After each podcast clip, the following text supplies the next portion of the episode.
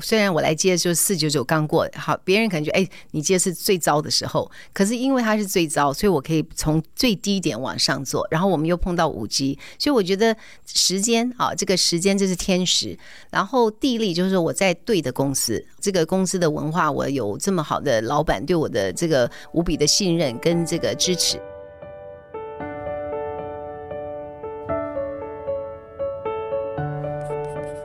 你了解 CEO 吗？他是精力满满的钢铁人，还是把你盯得满头包的大老板？其实 CEO 也是人，你认识的多半是他成功的那一面，但你不知道的是他内伤的每一天。他们很叛逆，但更热血。今天不是来听老板说教，是来聊聊真心话，听他们思维转念的灵光乍现。我是黄丽燕。我要请问 CEO，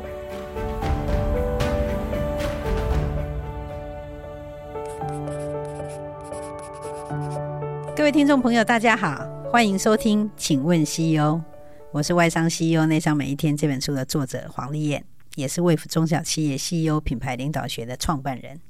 今天我们要请问的 CEO 是远传电信的总经理景琦。请跟听众打声招呼。那我们请问 CEO 的这个观众朋友们，大家好。今天很欢迎啊，景琦来到我们的节目哈。他曾获选美国牙医五十杰出的企业家，也是目前台湾电信业唯一的女性总经理哈。在加入远传之前，他其实拥有。哎，我想应该将近二十多年的在美国 AT&T 的经验哈。那他在二零一八年的九月就加入远传，一直到二零一九年一月哈，差不多四个月以后是马上就接任总经理。但其实他也是台湾土生土长的台湾人哈。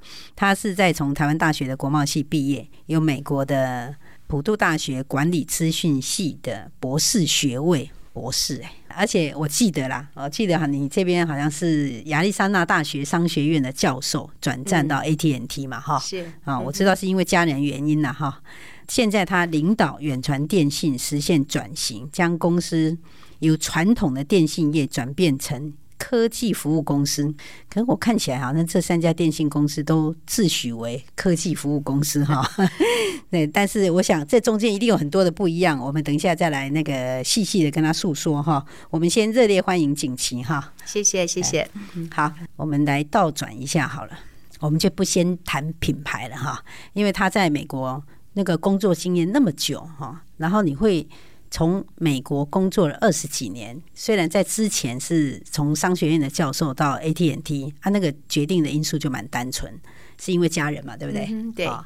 可是你之后从 AT&T 二十三年，从美国转战到台湾的远传电信，你会考虑哪些因素才会做出这个决定啊？这个真的不是我自己主动去想到的，因为这个我父母都在美国嘛，所以我的家人都在美国，所以以前就不会想到说要再回台湾。那所以一直没有往这方面做做这个规划啊，那是很偶然啊。这个我同学以前台大的同学在台湾的啊，就跟我说，哎，台湾有有家公司啊，想要找这个，也没有告诉我名字，你会不会考虑回来？那我就说，嗯，我说 interesting，我说我从来没有想过，可是我自己就细想一下，为什么我没有想过要回台湾？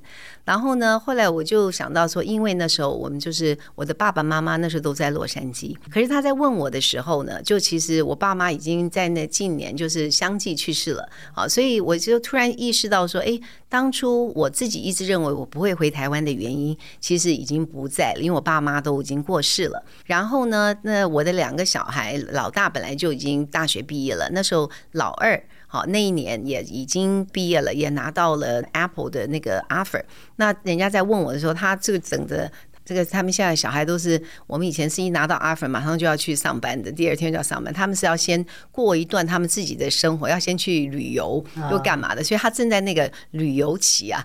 所以我就说，哎，我这想了一下，我说，哎，我发现就是说小孩子也不用我好像挂心了，在美国。所以我说，哎，其实。这个时间是可以考虑了，只是我以前从来没有想到，所以我觉得就是一个 timing，这个时间刚刚好。那对我来讲，那就很简单了。我没有父母，上有老下有小，那下有小都都已经不小了，嗯、所以我一下子觉得，哎，我是好像第一次在人生中做一个呃自己的一个决定的时候，不用考虑这么多。那我就说，哎，那我自己本来就是，哎，可以啊，尤其是是回到自己台湾。那我觉得就是说，以前这个我常常偶尔会回来一下，那回来每次的感觉都很好，不是说小台湾的小确幸。那我觉得我看我的同学他们都过得很幸福啊。那我就说，哎，那还是自己生长的地方啊，所以就想说，哎，如果能够回来那个做事，因为我是大学一毕业，呃，毕业典礼完一个礼拜我就到美国念暑假班了，所以我感觉跟台湾的社会是。真没没有真正融入过，那我自己也觉得可惜，因为我在台湾生长的，好像也没有在台湾的社会尽过一份力。那我觉得如果有时间回来，这个有机会回来工作的话，真正投入这个社会，那以后我要考虑说真正回来台湾定居的话，那我的这个适应也会比较好，因为我对这个社会是熟悉的。好，要不然的话，我就好像从美国回来，我可能就会这边看不习惯，那边看不习惯。我不希望自己是这样子，所以我说这样也给自己以后要选择。要在哪里定居的时候，有一个比较较好的一个前置期，好，对对台湾的社会更融入的一个机会，这样子。所以听起来，你考虑的因素，其实除了老小你不用担心以外，你其实还蛮想替台湾服务的。对，我觉得我是这边生长的，这边教育养成的。那如果说我在美国，呃，我那个 AT&T 的一些经验能够回来，在这个同样的产业里头有一些贡献的话，我觉得那也是我自己一个很好的一个机会。要不然也有点可惜啦，好像我这一辈子就只个公司做过事情，这样就是 AT&T，又觉得好像有点太 boring 了。看起来好像你在中间都不用问你老公你的意见了。哎，对，因为我先生是就连。我们那时候 AT&T 从纽泽西要搬到达拉斯，那我先生因为他是这个他的公司都是 work from home 都没有问题的，是非常 mobile 的一个公司，然后他也都是 move with me，然后从来不用换工作，所以我还真是没有考虑他。所以，一个成功的女人背后一定有一个伟大的男人，有这样 伟大不至于啦，但是至少有个很很支持你的体贴支持，对对对对对对。那你在美国工作从基层到高层近二十年哦，你在工作现在算一算呢，也应。应该也差不多四五年，你有没有看到这两个地方工作氛围有什么不同啊？最大的不同当然就是环境哈，在美国的话，我们是 minority 又是女生哈，这个亚裔，然后又是女生，所以然后我因为一直是在在 Bell Labs 啊，在网上一直到我后来升了 VP，就比较都是白人的世界。那这个中间当然跟我回到台湾这个土生土长，看到都是同文同种，然后讲的都是中文，好跟同人沟通这些的。那这个在从沟通的层面上，跟你相处的这个对象上是很大的。不一样。那在美国的时候。呃，美国人的这个 culture，他们的文化，他们的沟通的方式，他们处理问题的方式，那这个跟我们台湾的这个，因为文化不一样，总是会有一些不一样。所以我觉得最大的就是在这里的不同。那然后这个竞争的优势也就会不一样。那以前我在美国，我虽然最后也是做到了这个副总，可是有时候有时候呢，我就会觉得说自己在准备那些比较重要的这个演讲的时候，那我心里想，哎呀，这个我要是在台湾我自己的母语的话，我会多顺啊！这样子，我也是有有过这样子的这个万谈啊。这种念头也有。对，总是毕竟不是自己的这个母语，那我就就觉得说我怎么样在表达，还是会有扣分的。就是说，不是我自己的最好这样子。那我就觉得说，如果这是在我自己的环境的话，有些地方是不用想的。好，不用想的这样子。所以你的意思是说，其实因为相处的对象不一样，其实反而是你在台湾比较放松嘛。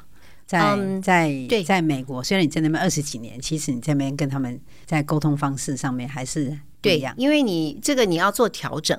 然后，因为你不是很自发的，很完全就是你原来怎么样，就是虽然我们说在职场，不管在哪里，在职场跟在家里，你的沟通方式也是会不一样，肯定。可是那个还是不一样。在美国的话，你还是做一个，就是你从一个有点类似，如果这是在一个。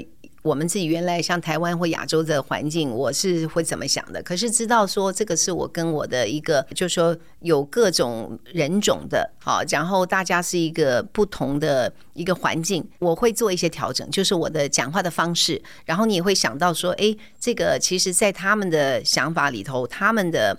比如他们说 business is business，就说就事论事，这就是公司要分明。那所以没有所谓的人情这一个因素，所以我们自己平常在台湾话有时候，哎，这个讲了会不会让人家不舒服啊，或干嘛干嘛的？可是对他们来讲很简单，business is business。那你就一句话，哎，那就你就没什么了。尤其我们是用英文，英文的时候我可以更不带我自己原来的那种的 emotions，好，不会带着那种感情。不会感情用事了，比较容易把这个脱离，然后也就自然会觉得说做起来就好像更说得过去啦，就感觉说，哎，这个本来就是心安理得，这就就是对 business 最好的策略，或是最好的建议，这样子。所以就你个人而言，当然就是说，因为用英文反而是比较不会感情用事嘛。哈对对对。然后又因为在那边其实就是很单纯谈事情，然后我想就技术面来讲，反而是最简单的。没错没错。可是如果用工作的氛围来讲，比如说美国他们的工作的环境的那个氛围，跟台湾的这些人的工作的氛围，对那个两个不同的氛围而言，你觉得有什么大的不一样吗？嗯。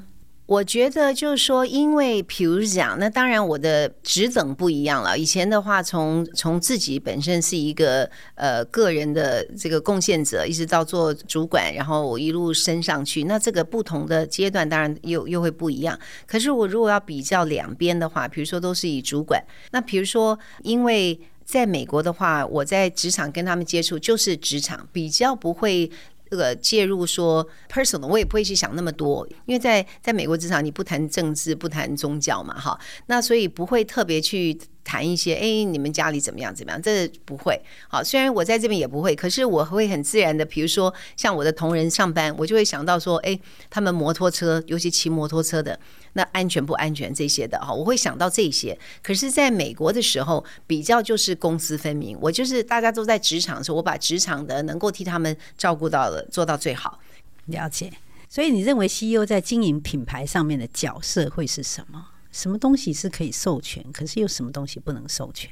哦，我觉得 CEO 这个至少这个 content 呢，就是内容，就是最大的内容长，它是最大的品牌长。因为我觉得品牌，我们不是在做品牌，又就有点像我们一个人，我们说这个听其言，观其行。好，你听他讲什么，你看他做什么。我觉得品牌就是在我们在告诉我们的用户，或者告诉大众我们在做什么，我们是讲。他们在听，可是我觉得更重要的是我们做什么，还有我们自己的一个核心价值，我们自己的公司的一个愿景，我们自己的相信是什么？我觉得从内而外，好，那所以我们最，所以我在等到我的这个品牌长或是带了公关公司来跟我讲他要怎么弄怎么弄的时候，我就要 make sure 他们不能走中，因为我不是要他们去做，只是做个广告，我要他们是代言。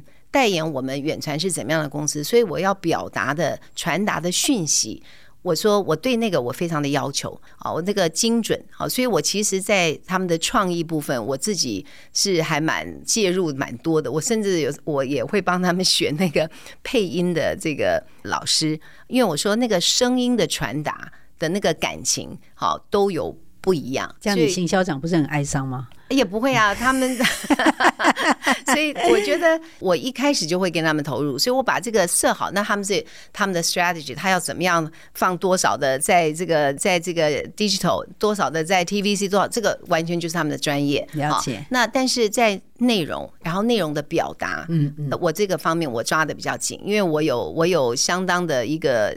坚持啦，嗯，我要我要 make sure，因为这是讲我们公司的，所以我我也不要叫他们，他们讲一些东西，呃，可以讲的很漂亮。我说，但是这不是我在做的东西，我也不要，我要求真啊，对对对对。所以，如果用一句话来讲的话，远传的品牌愿景会是什么？嗯，我们远传就常常讲，我们事实上生活有远传，沟通无距离。那我们一开始，那后来我们说生活更丰富，因为我们开始很多 digital service，也就是走出电信。但是我们这几年，我们更重要一个就是说，让这个地球更永续。要因为我们对永续的元素也非常的重视。但是在讲到沟通的时候，又不是只是一个说哦电话接通，那我们讲的是人与人的沟通，心的沟通。所以我们品牌是一个温暖的品牌。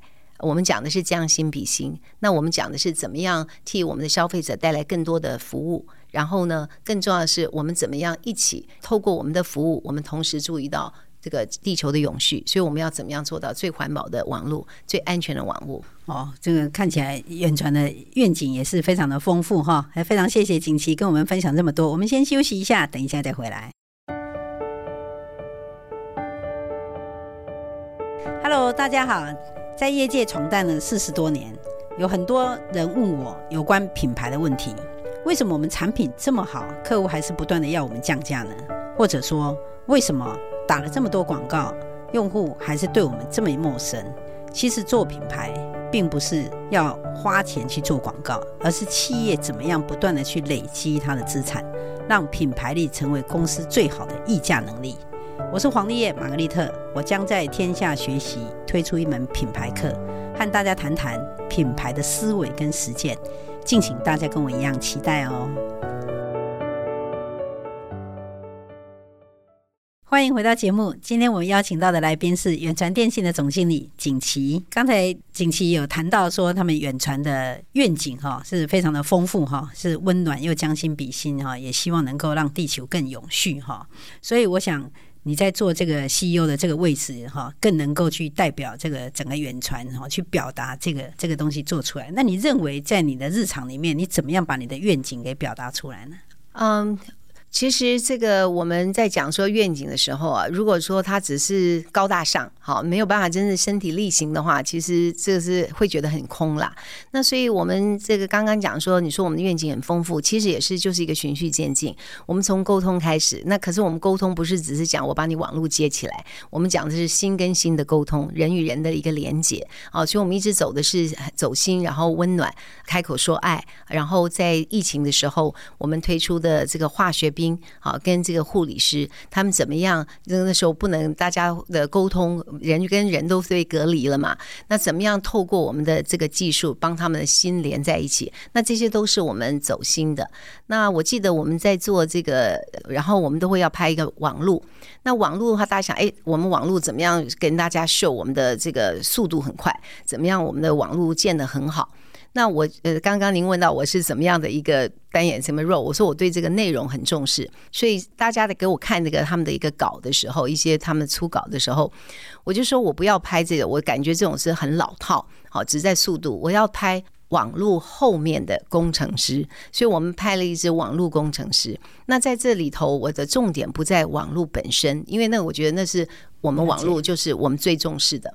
那可是我让大家看到背后的。工程师是怎么样用心，然后这个努力的在做这个建设，看到他们的汗水跟他们的苦水，好，然后看到他们怎么样真的来守护每一个连接，好，所以我从不同的角度。可是刚刚您说怎么身体力行，那我这么重视网络，但是我更重视我的网络工程师他们怎么做到。所以我觉得我就是透过这样子的来来一直传达我们这个理念，然后同仁也就能够感受到，因为他们正在做这样子的事情。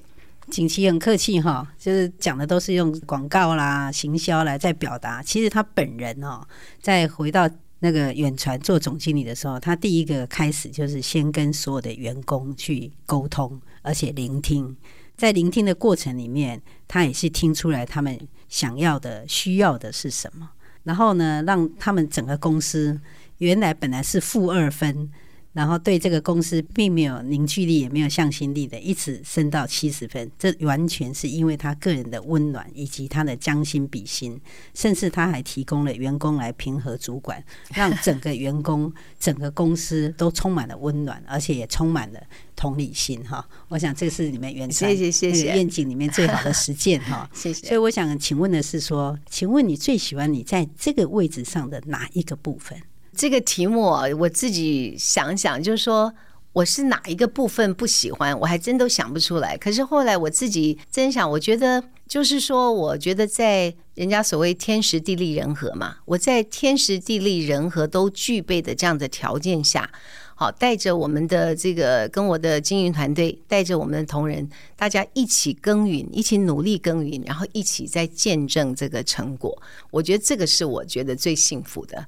所以你的意思说你喜欢 CEO 这个位置，是在于说他的能够那个领导的那个角色哈，然后更重要的是你能够以身作则，让大家跟随着你看到的那个愿景一起往前迈进。对，可是就是说每个 CEO 都是领导人，可是我就觉得在我自己这个例子里头，我刚为什么讲天时地利人和，就是说时间对了，就像在我这五年中，我们做虽然我来接就四九九刚过，好，别人可能觉哎，你接是最糟的时候，可是因为它是最糟，所以我可以从最低点往上做，然后我们又碰到五 G，所以我觉得时间啊，这个时间就是天时，然后地利就是我在对的公司，这个公司的文化，我有这么好的老板对我。我的这个无比的信任跟这个支持，然后我说人和，那像我的团队哦，我们的经营团队，事实上就是说这个经营团队的一个共荣啊，大家的这个人和很重要。那所以我觉得我这三个都有，所以在这样子情况下做这个 CEO，我觉得没有人能够 complain，所以我我觉得很幸福。每个位置，嗯、这个位置的每一个部分你都喜欢，这样是是是。那你在未来三到五年？你认为你在这个位置上，你最想要达到的成就会是什么？嗯嗯，我要三分天下。就是说，因为我们现在在整并嘛，哈，就是说马上这个电信业就剩三家，但是远传今天的这个市占率，我只看这个我们 mobile 的市占率是还不到二十五 percent 的。那所以我觉得我们远传不是说呃老王卖瓜了，但是我自己我们远传的这个服务哈，这个不管是客服还是门市，我们是工商时报十二年连续的金奖，唯一台湾服务业的一家。那可是，所以我希望有更多的。消费者能够这个让我们远传成为他们的首选，看到远传的服务，体验到我们给他们的这个对他们网络的用心。所以你的意思是说，未来三到五年，你希望能够达到的是你的市场占有率能够占占到三十 percent 以上。对，但是但是真的不是从一个占有率，我是觉得就是说我有这么好的一个。网络，我有这么好的服务，我希望更多的人看到。我也不要求多，我就觉得我就是三分天下。那如果说你的产品说这么好的话，那远传的产品和中华电信、台湾大的产品有什么差异呢？呃，其实是有差异的，就是说，我们的在讲网络的时候，你讲的不单单是看一个基站的数目。好，我跟我们的同仁讲说，我们的五 G 二零二零年是出来的，一出来的时候，我们远传的就是全台湾第一，从一个网速的来讲。等到二零二一年的时候，我们是拿了全球第一，我们甚至都还赢了韩国。好，那所以我告诉我的同仁说，不用去比快。好，我们要比一个体验。好，我说，而且呢，我很重视的一个就是说，我不要为了说冲速度，然后我一直盖很多的基站，因为我们要环保，所以我同时要做到最环保的网络，因为这个基地台是很费电的，所以我要求我的同仁说，我们怎么样稳扎稳打，用软体做优化，然后能够一万站解决的事，不要用一万五千站。比如说那，那这样听起来的话，你的产品事实上是不管是速度啦，或者说你的那个对地球的好处。处啦哈，或者说你的平宽啊，什么都是最好的。那为什么消费者会没有办法感受得到呢？所以啊，就是说他如果没有用过的话，他就不知道。所以，然后我们说我们的服务很好，可是，一般如果不是我的用户，他不会进我的门市，他不会打电话给我的客服。所以，你的意思是说，现在你的客用户里面，你的用户的那个持续率是很高的。对，我们的 Cherry 是一直一直在降低，是一直一直在降低。那当然不是说这个就是我们讲的只有更好没有最好。好，那其实那有另外一个就是说，毕竟台湾呃，我们三家这个大家的原来民营化以后，那中华是原来的国营嘛，所以在很多大家有说哎，有些地方说只有中华有，其他没有。其实这样子越来越少了。我甚至都挑战我的网络同仁，我说你们现在我们不用比网速，我说我一定要有 coverage，你们告诉我哪里有。中华没有远传，我说，所以玉山顶上你已经有，我们有，对，我们都有，我们都有。那但是有一些在最早的时候，因为那个中华毕竟是国家，那是在做基础建设，所以它有，那是它的原来的它的一个优势。好，它就是家大业大，猪产多。但我们真的是民营，从没有开始的，所以我们这个地方我们还要补。所以我跟我们同仁我说，我的重点，然后然后对这个 coverage 是我的 number one。好，我的最最大的一个 priority，这样子。嗯，我记得你也讲过一句话哈，你说常考啊未必下好棋，这很有趣哦。这意思是说，经过长时间的思考，也未必能够下出一步好棋的意思吗？应该讲，我就说，最做决策的时候啊，你需要考虑到多久，所以时间的长短不是问题。然后你考虑的一个范围，好，那我觉得是范围要要定义的要精准。什么是？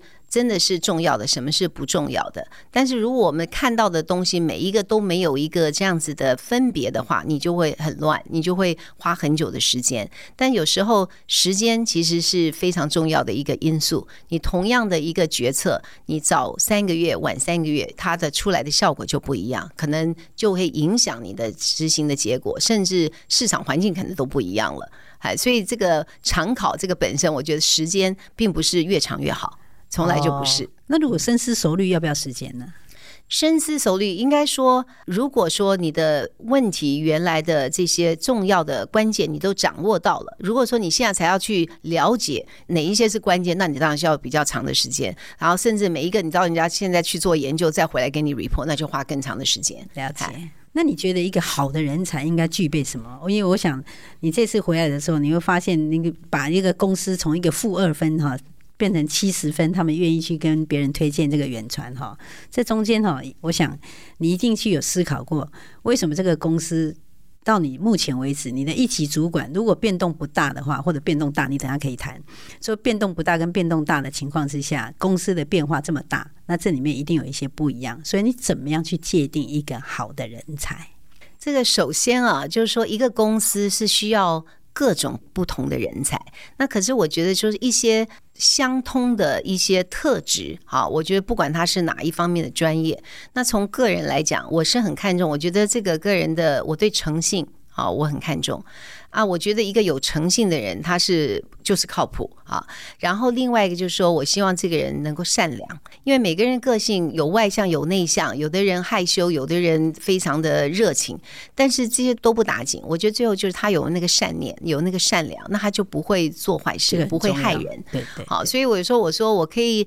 我可以忍受同仁粗心，或者他们说不长心眼啊，这个有时候忘了什么这个，我觉得这个讲一讲弄了就。可是我没有办法忍受是如果同人有坏心眼，这样子的话，我觉得就是一个所谓的善念。所以我对个人在个人的这个层次的话，我对于诚信跟善良，对我这个很重视。那然后因为这个公司是绝对是一个团队的一个结合，这个人能不能跟人家共处，能不能做一个 team player，好，就是。跟大家协作，那我觉得这个也很重要。那另外，因为是团队，那大家一定就会要沟通。那所以，如果他有很好的沟通能力的话，那当然绝对是加分的。好，那那另外就是说，不管他是这些都有了，可是他还是要有他的专业。专业就像是一个人的主心骨啊，你的轴心。我觉得越专业越好。可是呢，就比方说那是你的 anchor，这是你自己的一个轴心，那就是你自己最强的一部分。好，你那个踏稳了，然后你再往旁边看，你再往上看，那你再再发展你的宽啊跟广。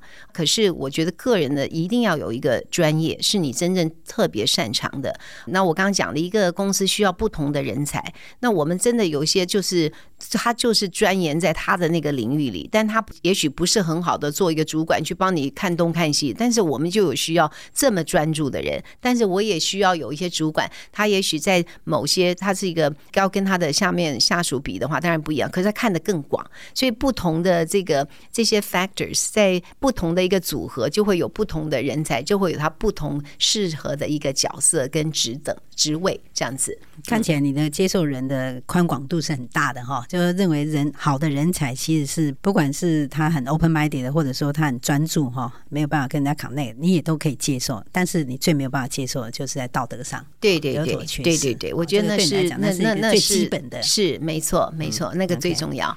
所以是一个好的人才，在哪一方面对你而言可以加分？呃，我觉得沟通能力，然后逻辑思考，沟通能力分析，也就是说。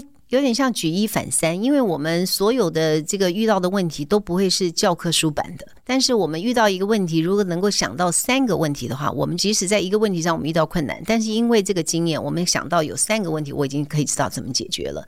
所以举一反三，然后对事情的分析的逻辑，那另外就是要讲得清楚，知道如何沟通。我觉得这是都是会加分的。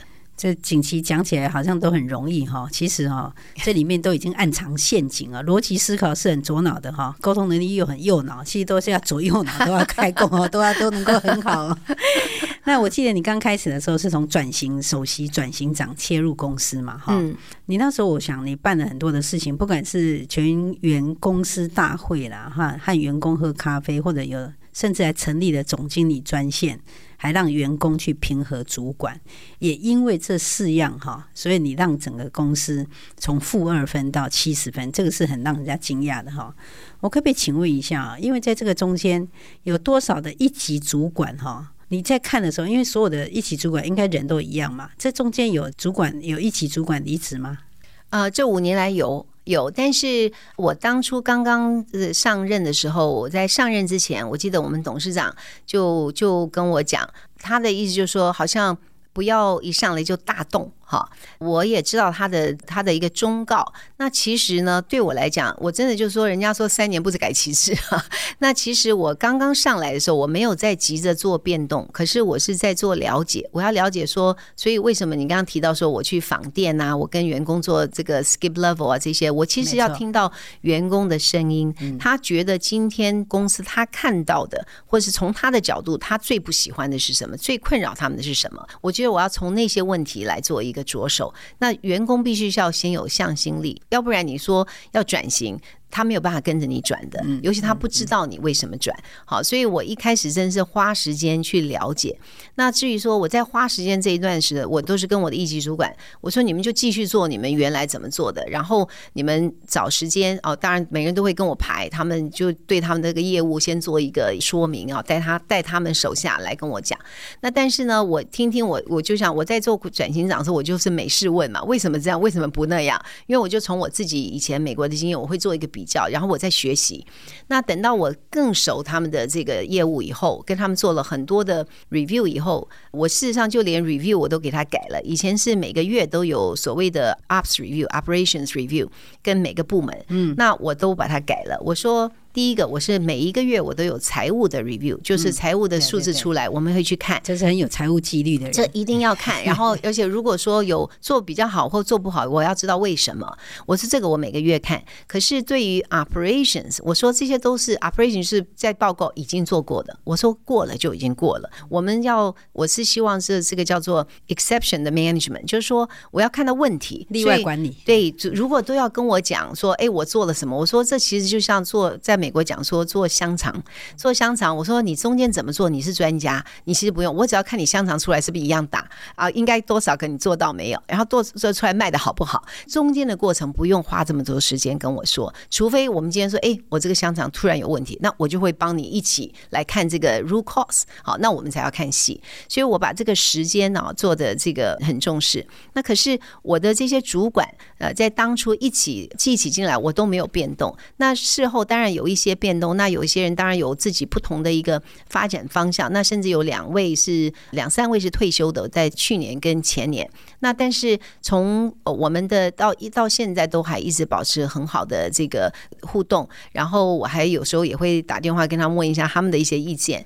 啊，然后我们在这个我们五 G 全球第一的时候，也找他们回来一起庆祝。我们春酒也会找他们回来，所以我们一直保持很好的一个互动。那你刚刚想问的，可能说，哎，我做了这么多什么 skip level，那我的一级主管的感觉怎么样？那其实这个是非常好的问题，因为就是说，而且还不是一级主管，中间的主管，因为他们发现，哎，什么人都可以跟总经理讲的时候，那如果有时候有同仁讲话，如果有一些偏颇，那不会就影响了那些主管吗？我那时候告诉我的一级主管是说，其实哦，我们去听下面的声音的时候，你会发现很多时候我们在上面听到的报告跟员工真正的想法中间是有落差的。那这个中间呢，只有两个原因。我简单我说，一个就是他们误会了。那我们就要沟通，嗯，好，就要 communicate。那一个是他们不懂，好，就是他们不懂，或者他们误会了，那我们要沟通。那如果他们说的是我们当初在上面做决策，因为他们是最靠地的、最接地气的，是我们没有考虑到的，那我们就要修正。好，就是说不管我们做了什么，员工都会有一些反应。那我说要去听哈，那我说这些真的不需要都到我这里来。如果你们自己也先去做的话，那会到我这里来，要需要到我这边来就会越来越少，应该也不多了。那因为他们其实本来也都有类似的沟通管道，只是久了人家就哎讲了也没人听。可是我同仁发现说，他们讲了我都听，而且他们写的 comment 我都会看，然后我们都有 follow through。好，所以不是只是听而已，听了要。再过来有没有解决的方式，或是跟他们回去做一个交代，就是要对他们有一个交代，他就觉得说他说是有用的。那因为这样子，我的主管其实也都很 support，所以他们都有这样子。那所以我们的现在越来越听到的就会比较少。那也就这其实所有的公司都会员工都有这个加薪，然后就是说这个 performance review 啊，这个绩效管理啊，这个评估不公平，这自古以来都有的。但是我们就就不会解决的一天，我们就是把我们的。绩效考核的这些 criteria 就会再讲更清楚，好，然后也会说为什么啊？这个只有只有一直做，但是你就会发现这样子的杂音，以前同仁的不满或什么，就会就会越来越少，因为其实各个部门，我各个部门的主管都在做他们的倾听跟去解决问题，这样子。就等于你也是你自己带头去示范，说你在跟员工在沟通的时候，你要怎么样诚信的去做到你对员工的承诺。是，我想这是很不容易的哈，尤其是对结果会做宏观的管理，但是对例外才做微观的管理。这个我想也是让这个很多 CEO 是可以做学习的。哪里哪里不敢？如果用一句话去总结你目前。我想，不管你从台大毕业以后到美国，然后从美国从做商学院的教授，一直到做 AT&T，一直做到现在远传的总经理，这三十几年的时间，可不可以用一句话来总结你对这个人生的相信会是什么？我是很相信尽其在我，然后这个花香蝶自来了，也就是说，这个花自盛开，蝴蝶自来。另外一个讲法就是说，你做自己的太阳，何须别人照亮？好，所以我是很相信，就是尽其在我，对得起自己，也就对得起别人。这很不容易哈，因为也因为他近期在我，我们可以发现他自己本身抗压性也很高哈，因为他认为很多的事情都是自己就可以先解决了自己，那我觉得外面的世界就。会变得比较单纯哈。那今天是非常谢谢他哈，刚中带柔哈，宁可接受挑战，也不让人生无聊了哈。面对竞争又能够冲锋陷阵，去展现那个高度的企图。但是他面对同仁又可以专心去聆听，又柔软又真实又的沟通哈。所以也因此才能够把员工对公司的认同感提升的这么快速跟高昂哈。嗯，我们今天非常高兴哈，也也非常谢谢那个。近期的接受我们的访问哈，谢谢你，也谢谢各位听众的陪伴。我们节目的更新时间是每个月第二和第四个礼拜一的下午四点，请听众朋友追踪闯天下，或是你有什么问题也想请问 CEO，都欢迎留言给我们。我们下次见哦拜拜。谢谢大家再见。